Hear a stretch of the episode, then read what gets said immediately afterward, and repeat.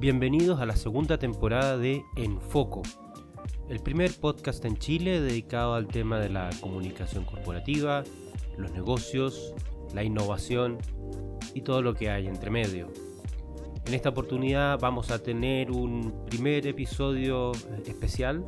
Me acompañarán dos grandes amigos, miembros del directorio de FOCO, del Foro de las Comunicaciones Corporativas en Chile, donde vamos a conversar sobre eh, comunicación, crisis y el coronavirus, cómo nos está afectando, qué es eh, lo que está pasando en el país, cómo nos están contando la historia, cómo son las vocerías, qué tal ha sido el liderazgo, qué espacio tienen las empresas. Por eso queremos dejar los invitados desde ya a que se suscriban a este podcast, lo busquen en eh, eh, Apple Podcast, en Spotify o en la plataforma en la que ustedes prefieran eh, consumir sus podcasts, lo compartan, nos sigan, mándenos sugerencias.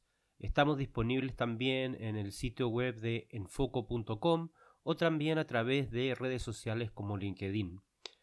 Sin más preámbulos, mm, vamos a la conversación.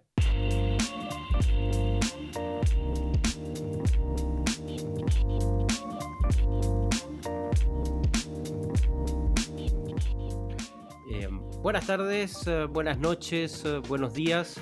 Eh, estamos hoy día en este primer episodio de esta segunda temporada de Enfoco y estamos con otros miembros del directorio de Foco. Estamos con Francisco Elwin, Pancho, que es además presidente de Llorenti Cuenca en Chile. Hola, Pancho. Hola, Martín, ¿qué tal? Gusto de saludarte. Y estamos también con Andrea Sierra. Ella es socia de Valuecom eh, Consultores y eh, ya también es parte del miembro del directorio de Foco y una destacada profesional tanto en el ámbito del el periodismo económico y de las comunicaciones corporativas. Hola, Andrea. Hola, Martín. Muchas gracias por la invitación. Hola, hola Pancho. Hola, Andrea. Gusto saludarte. Igualmente. La, la, idea de esta conversación, de este episodio, es que hablemos sobre crisis y coronavirus, ¿no? ¿Qué es lo que está significando? Eh, ¿Cuál ha sido el impacto? ¿Cuál ha sido nuestra experiencia? Ya sea desde mi rol como también director de marketing y comunicaciones de Tata, eh, como del de ustedes, que han visto en sus clientes, que han visto en, en sus propias empresas, cómo ha sido este impacto, ¿no? Eh, ¿Estábamos preparados para algo así? Eh, Pancho, ¿qué crees tú? Claramente no. Yo creo que, nos pilló a todos de sorpresa.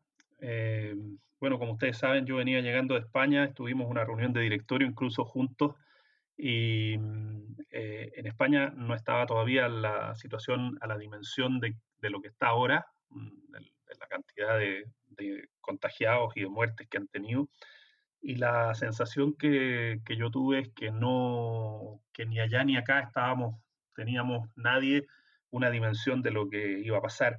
En nuestro caso, como Llorente y Cuenca, eh, la gente se asustó y el viernes 14 eh, eh, se decretó que todas las oficinas de la compañía, no solo la de Madrid, que era donde estaba el problema, sino todas las oficinas del mundo, a partir del, del lunes 16, eh, comenzaban a trabajar en remoto y ha significado todo un cambio y todo una, un desafío poder seguir atendiendo a los clientes y poder seguir eh, trabajando de manera remota, cada uno desde su casa. Eh, ya saben ustedes que en Madrid llevan 15 días de confinamiento y están pensando en renovar ese confinamiento a 15 días más. Bueno, en Chile se acaba de decretar confinamiento en, en varias comunas de Santiago a partir de mañana. De modo que yo creo que es un tremendo desafío de cómo poder, desde nuestro rol como comunicadores, eh, poder ayudar y poder atender a nuestros clientes de manera remota. Andrea, ¿cómo, cómo lo han visto ustedes? Mira, complementando un poquito lo de Pancho, creo que efectivamente eh, coincido con él en que no estábamos preparados. Y para muestra, un poquito mirar lo que pasó desde las vocerías políticas y desde los liderazgos eh, desde que comenzó esta crisis previo, a ver, unas dos semanas antes de, del viernes pasado, que cuando comenzó todo, viernes pasado, hace ya más de una semana en realidad, hace una, semana atrás, eh, no olvidemos que eh, todavía el tema no estaba muy encima, no obstante ya científicos alertaban sobre lo que venía y también se ponía sobre la mesa cómo iba a enfrentar el gobierno todo el tema de el liderazgo en esta gestión, considerando que tenía una aprobación muy baja. Eh, ese parece que quedó en el tintero porque luego nos encontramos con un presidente y un ministro haciendo anuncios desde el primer día y que lo primero que pasó es que no fueron validados. Entonces tuvieron que terminar sumando a otros actores, a científicos y otros, porque al parecer la comunicación y el liderazgo no se estaba ejerciendo. Entonces ahí me parece que el que no estábamos preparados ya se notó desde el propio ámbito político, ¿cierto? Donde no estaban eh, básicamente preparadas las vocerías adecuadas en un contexto de incredulidad total hacia la, desde la ciudadanía que venía por la crisis de octubre. No sé si coinciden en eso. E, e, ese, es un tema que, es buenísimo, que de hecho eh, es una, una, tesis personal que yo tengo, que es que eh, no sé si es bueno tanto exceso de vocería, ¿no? Eh, exponerse tanto. Yo creo que el presidente se expuso mucho, el mismo mm, Mañalich se ha expuesto mucho. Eh, ¿No sería mejor tener una, un estilo de vocería un poco más retraído? ¿No habría sido eso un poco mejor que tratar de subirle tanto el volumen? Quizás, por otro lado, también, Martín, el tener eh, una vocería validada. Yo creo que ahí estaba el problema. El problema es que en ese momento esta crisis nos pilló con unos liderazgos casi inexistentes en la ciudadanía, donde el mundo político no tenía piso. Entonces salió el presidente a anunciar unas medidas e inmediatamente salieron los alcaldes quienes rápidamente, al parecer, tomaron el sentir ciudadano y se convirtieron en voceros aún más válidos que la propia presidencia. Entonces ahí eh, se generó una cuestión bien complicada que ya había sido un poquito adelantada. Yo había escuchado, como te decía, dos semanas antes de la crisis a la, a la vocera del, del colegio médico diciendo, oye, que hay un tema comunicacional. Si esto se viene fuerte, el gobierno va a necesitar tener contrapartes técnicas validadas en la ciudadanía para poder, para que las medidas que, se van tomando sean respetadas. Y eso ocurrió, y eso da cuenta de que probablemente se nos vino más rápido de lo que todos esperábamos. Claro, en línea con lo que, con lo que dice Andrea, em, efectivamente lo que la gente requiere en este momento, eh, desde el primer minuto, es una sola voz y una voz clara, que le diga a qué atenerse, que le diga entonces, eh, por un lado estaban los alcaldes eh, diciendo queremos que se suspendan las clases. Esto, recordemos, partió ese viernes cuando saltó el brote en el Colegio St. George y entonces se, prendieron todas las alarmas. Y entonces los alcaldes dijeron hay que suspender las clases. El comité de expertos que asesora al ministro Mañarich dijo que no, eh, que, que, que, que, no era una medida prudente de tomar todavía. Y entonces empezó esa presión que terminó con que el domingo en la tarde efectivamente el gobierno tuvo que replegarse de esa medida que le había aconsejado su, consejo de expertos. Claro, es bien fácil el partido jugado con el diario el lunes, eh, pero, pero yo diría que eh, lo que yo no habría hecho es exponer a ese comité de expertos. Habría tenido esa conversación con el comité de expertos eh, a puertas cerradas y luego, en términos comunicacionales, habría designado una vocería, ya fuera la de la, no sé, la de ministra secretaria general de gobierno, el ministro de salud, eh, etcétera, la, una sola autoridad que saliera a decretar lo que al final se decretó, la suspensión inmediata de las clases a partir del lunes 16. Sí, hay, hay un, creo que hay un, hay un momento de inflexión en, en estas vocerías, y es cuando la presidenta del colegio médico, Isque Asiches, es la que pone el tono de eh, eh, como de mesura, como diciendo, ¿saben qué? Hay que aplazar el plebiscito. La cosa va para otra parte. Yo creo que ese es un, es un momento de inflexión. Bueno, este tema del liderazgo, no solamente siento que se, se está exponiendo muchísimo en el mundo político, sino también en el empresarial. O sea, esta crisis pilló a los grandes líderes eh, con una posible crisis económica y un debate de si cuidar la salud o cuidar las operaciones, eh, cómo seguir operando al mismo tiempo que tenía la presión por esta enfermedad. Y eso obligado a los líderes empresariales a, tomar distintos tipos de medidas. Entonces el liderazgo en todo sentido ha estado muy en juego en esta crisis. Por ejemplo, eh, miraba el otro día que la, la, presidenta del Banco Santander, Ana Botín, por ejemplo, eh, decidió tomar una medida, le puso Ask Ana y abrió un canal para poder atender consultas de todos los trabajadores, que eran más de 50.000 eh, trabajadores que tiene Santander a nivel mundial, digamos, eh, para poder acercarse, hacerse cargo de sus preocupaciones. Entonces, ¿qué rol están jugando nuestros líderes empresariales hoy? Está Andrónico Luxi, ¿cierto? Eh, pero en definitiva ahí hay un gran tema, o sea, el liderazgo empresarial, político, en medio de esta crisis, ha tomado un rol gigante. Bueno, es que también los empresarios están como, sí, pues sería, porque hubo recién elecciones en la CPC. Bueno, hoy, hoy eh, la CPC tomó la delantera y su nuevo presidente, Juan Sutil, a quien contémosle a nuestros eh, socios que tenemos pensado invitarlo cuando podamos volver a las reuniones de foco eh, presenciales y si no, bueno, las haremos por webinar después, propició un fondo en que pretenden juntar 50 mil millones de pesos entre las grandes empresas para ir en ayuda del Estado en materia de salud. Eh, creo que es un muy buen paso que va en la medida correcta, eh, probablemente tardío, como, como dice Andrea, eh, pero habla del liderazgo de Sutil que acaba de, de asumir la presidencia de la Confederación de la Producción y el Comercio. Hoy día la, una de, las dueñas de, la consultora Virtus decía en una columna que estas crisis son el momento para los líderes mostrar realmente de qué están hechos, de qué madera están hechos. Y, efectivamente eso nos, está tocando a, todos nosotros también. Es en los momentos difíciles cuando se prueba eh, la capacidad de la gente. Eh, eh, uno hubiera esperado que, por ejemplo, la SOFOFA hubiera tomado este rol mucho antes. Eh, sin embargo, eh, no lo tomó. Em, eh, Sutil creo que lleva una semana en el cargo y, yo creo que está dando una muy buena señal. Ahora, las empresas propiamente tal, ¿tienen un espacio en el discurso o en la comunicación eh, está bien el plano interno porque es clave cuidar a los trabajadores eh, y por supuesto las personas por sobre el negocio. Eso es como uno de, los, de, los, de los requerimientos éticos de toda esta cuestión.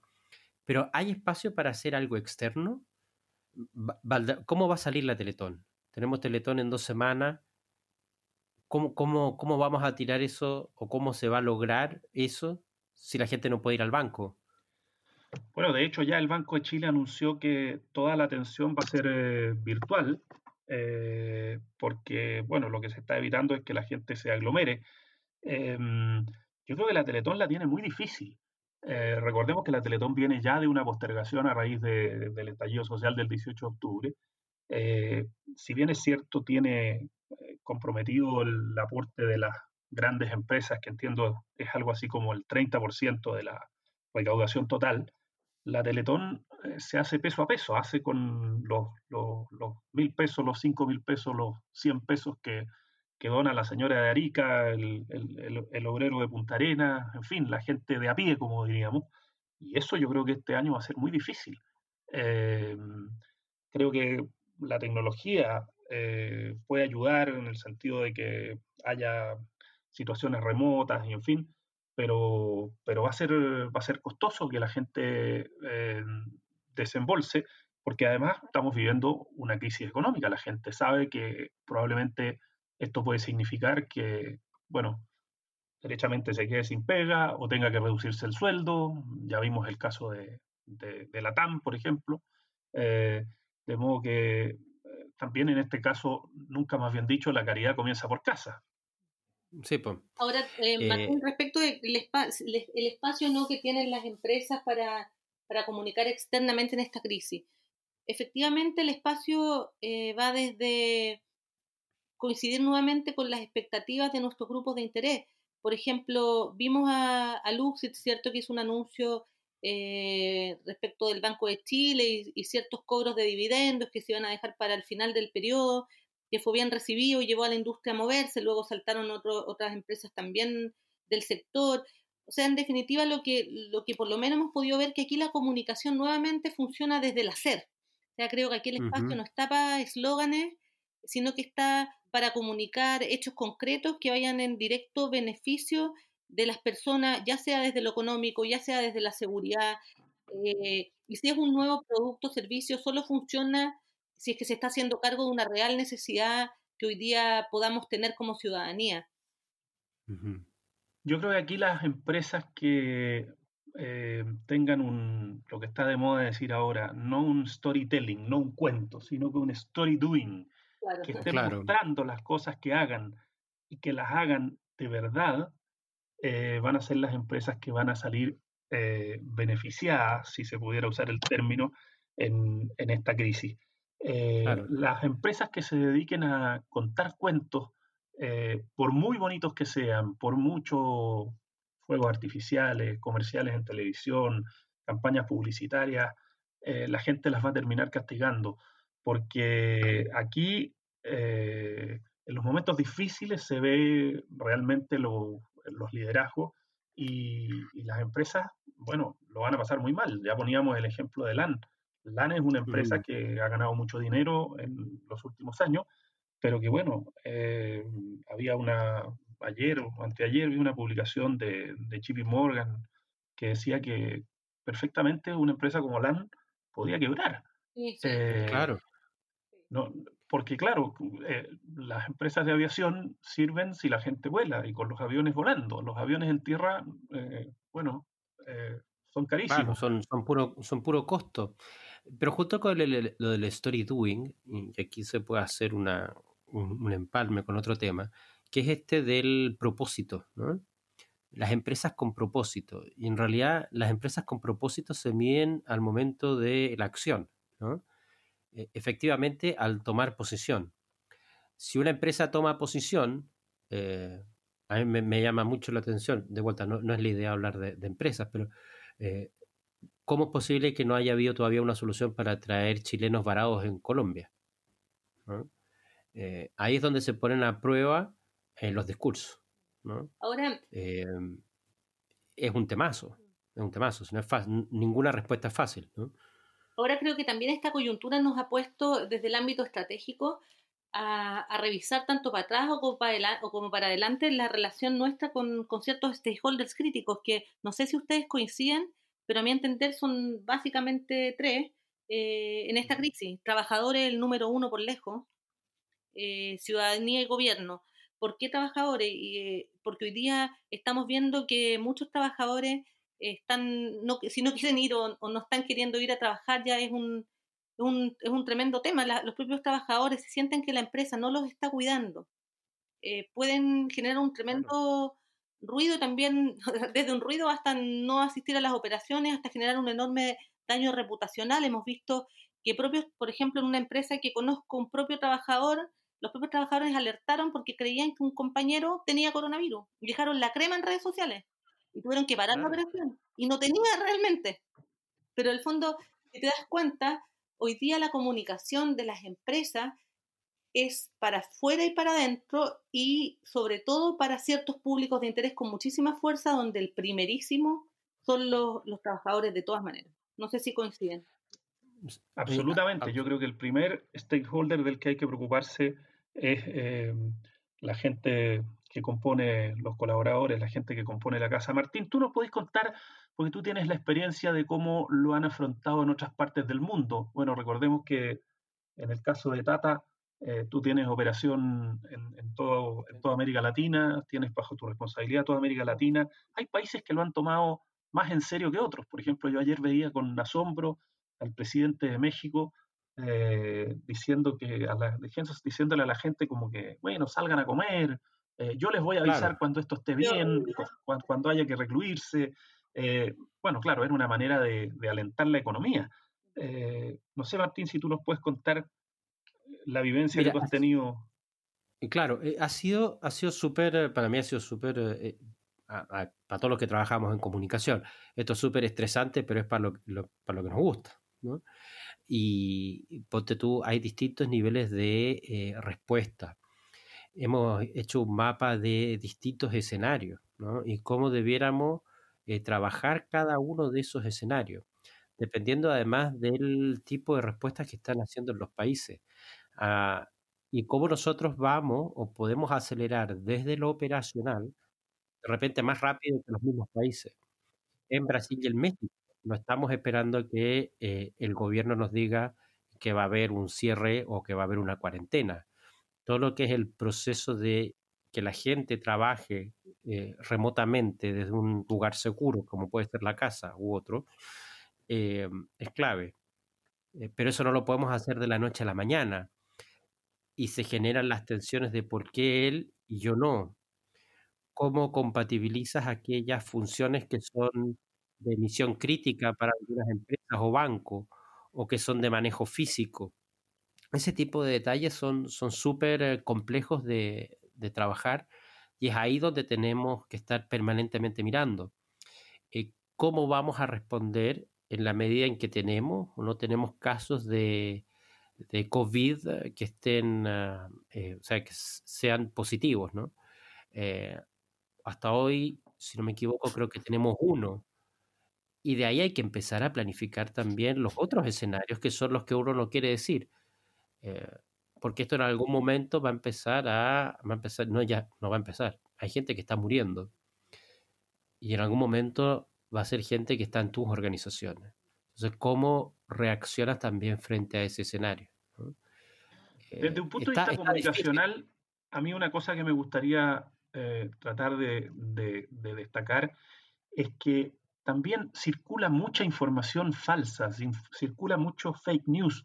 La gente eh, hoy día, bueno, con el mismo hecho de que la gran mayoría está en su casa, trabajando desde la casa, eh, se sube a cualquier cadena de WhatsApp, eh, reproduce cualquier cosa que, que, le llega, eh, la multiplica, cada uno tiene, no sé, 10 cadenas de WhatsApp y esas cadenas de WhatsApp tienen un sinnúmero de, de, integrantes y entonces cada uno lo replica. Yo creo que en eso eh, los que trabajamos en comunicación tenemos que ser muy responsables y tenemos que ser muy serios y tenemos que hacer un llamado a la gente a contrastar las fuentes. No cualquier cosa que te llega por el WhatsApp o por el chat es verdad aunque venga vestido con delantal y con un que dice que este es un audio del médico jefe de la epidemiología de no sé qué, de la clínica Las Condes o de la que fuere, eh, yo creo que tenemos que ser muy serios y tratar de, de, pedirles también a nuestros colaboradores y, y pedirle a la gente que sea muy seria y muy responsable. El fact-checking es básico. Y ahí hay un, hay un punto en la última CADEM, como se veía que la gente se estaba informando más en los medios eh, tradicionales que en redes sociales, que está como un poquito al revés del fenómeno que estaba pasando en octubre. Eh, pero evidentemente eh, el tema del fake news corre rapidísimo. todos conocemos un audio de alguien que conoce a alguien que está cerca del ministro y que dice que va a quedar la embarrada, o que dicen que si te tomas un tecito caliente se te mata, se te muere el virus, ¿no? Eh, ejemplos hay, en realidad lamentablemente hay muchos, ¿no? hay ejercicios de fact-checking que son interesantes, la tercera lo hace, Canal 13 lo hace, eh, pero al final del día el, primer fact-checking tiene que serlo uno, ¿no? De contrastar uno su propia fuente. Oye, eh, Andrea, una, pregunta para ti también, que, yo sé que este es un tema que a ti te gusta y que tiene que ver con el, tema al final del día reputacional. Eh, una crisis como esta va a generar, no genera capital reputacional, personas, organizaciones, gobierno, o estamos en una especie como de que alguien apretó el botón de reset o control al delete y le puso empezar de cero. ¿Cómo veis tú, que, cómo crees tú que va, a ser esto después? Sí, yo tengo la impresión que, efectivamente esta crisis también representa oportunidades para aquellos líderes y empresas que estén dispuestos a hacer las cosas de la mejor forma posible.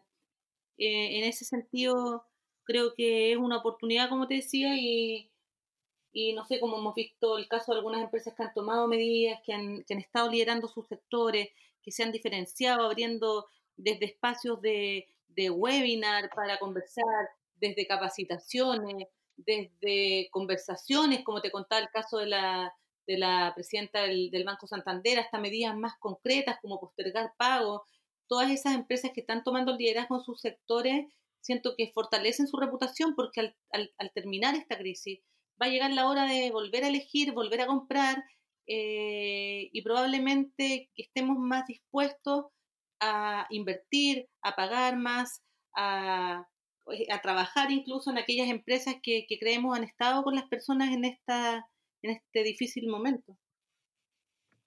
Tú, Pancho, ¿cómo lo veis? ¿Tú creéis que hay espacio, hay empresas chilenas o ejecutivos chilenos que estén pensando en cómo va a ser la cosa después? Yo creo que todavía eh, la élite chilena, y con esto me refiero no solo al, mundo político, sino que al mundo empresarial, está eh, sorprendida por este, por este verdadero vendaval que, como conversábamos al inicio del programa, no lo vio venir. Yo no veo eh, un liderazgo claro, no veo una posición clara repito que me gusta la manera como, como, ha partido Juan Sutil su presidencia de la, de la CPC, eh, pero creo que, tenemos que esperar. Eh, me da la impresión de que los alcaldes, una vez más, están forzando y han forzado al gobierno a tomar medidas y hay algunos alcaldes que han tenido un liderazgo. Eh, ahora incluso, ya vieron, van a tener que salir de pantalla por una resolución de la Contraloría, porque los alcaldes estaban, en el caso de Joaquín Lavín, estaba prácticamente viviendo en el matinal de Canal 13. claro. No sé cómo va a ser eso, porque al final la gente hoy día quiere solución a su problema y su problema está en, su casa, en su cuadra, en su barrio.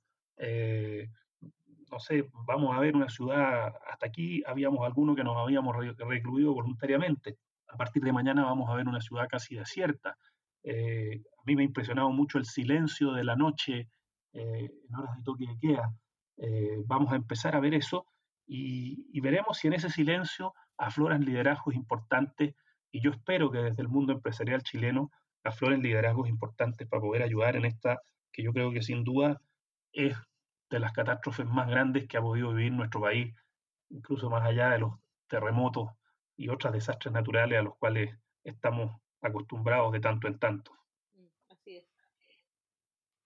Oye, em, se nos está cumpliendo el tiempo. Yo quería agradecerles, eh, Francisco, Pancho, eh, Andrea, eh, la disposición, el tiempo. esto es solo el primer episodio y espero poder contar con ustedes en, en, otras instancias más adelante. Muchas gracias, Martín. la verdad es que yo me he entretenido mucho este rato conversando. Espero que nuestros auditores también lo pasen bien oyendo este podcast y creo que debemos mandarle un mensaje a nuestros socios de foco. Como directorio hemos estado trabajando, teníamos eh, ya casi planificada una agenda importante para este 2020 que probablemente la vamos a tener que mover hacia el segundo semestre y ojalá que podamos interactuar mucho por nuestros canales de LinkedIn, pronto a través de la página web y también a través de este podcast que es una manera muy novedosa de comunicarse. Así que te mando un abrazo, te agradezco mucho Martín y a ti también Andrea y a cuidarse y paciencia con el confinamiento. Sí, yo también aprovecho de agradecer y, y también mandarle un mensaje a nuestros socios y quienes nos estén escuchando del mundo de las comunicaciones. Este es un chaparrón difícil, lo vamos a pasar. Creo que tenemos que mirarlo con optimismo. El rol del comunicador en esta crisis se hace esencial, no solo para comunicar, sino también eh, para poder adelantar, mirar contexto, poder anticipar eh, escenarios, hoy día todo el tema regulatorio está cambiando día a día, la posibilidad de informar e interpretar estos hechos para nuestro, eh, nuestras empresas, creo que es un rol importante que estamos jugando y lo vamos a seguir jugando en el futuro. Muchas gracias Martín, eh, gracias por la invitación. Gracias. muchas gracias. Seguimos. Oye, no, muchísimas gracias a ustedes y a todos nuestros seguidores. Ah, compartan este podcast, síganos eh, a los socios de Foco, por supuesto, eh, contarles que sí, estamos haciendo cosas, vamos a estar comunicando y enviando actividades que probablemente las hagamos en línea, como, como es eh, el orden de los tiempos, pero estén atentos que vamos a estar junto a ustedes. Muchas gracias.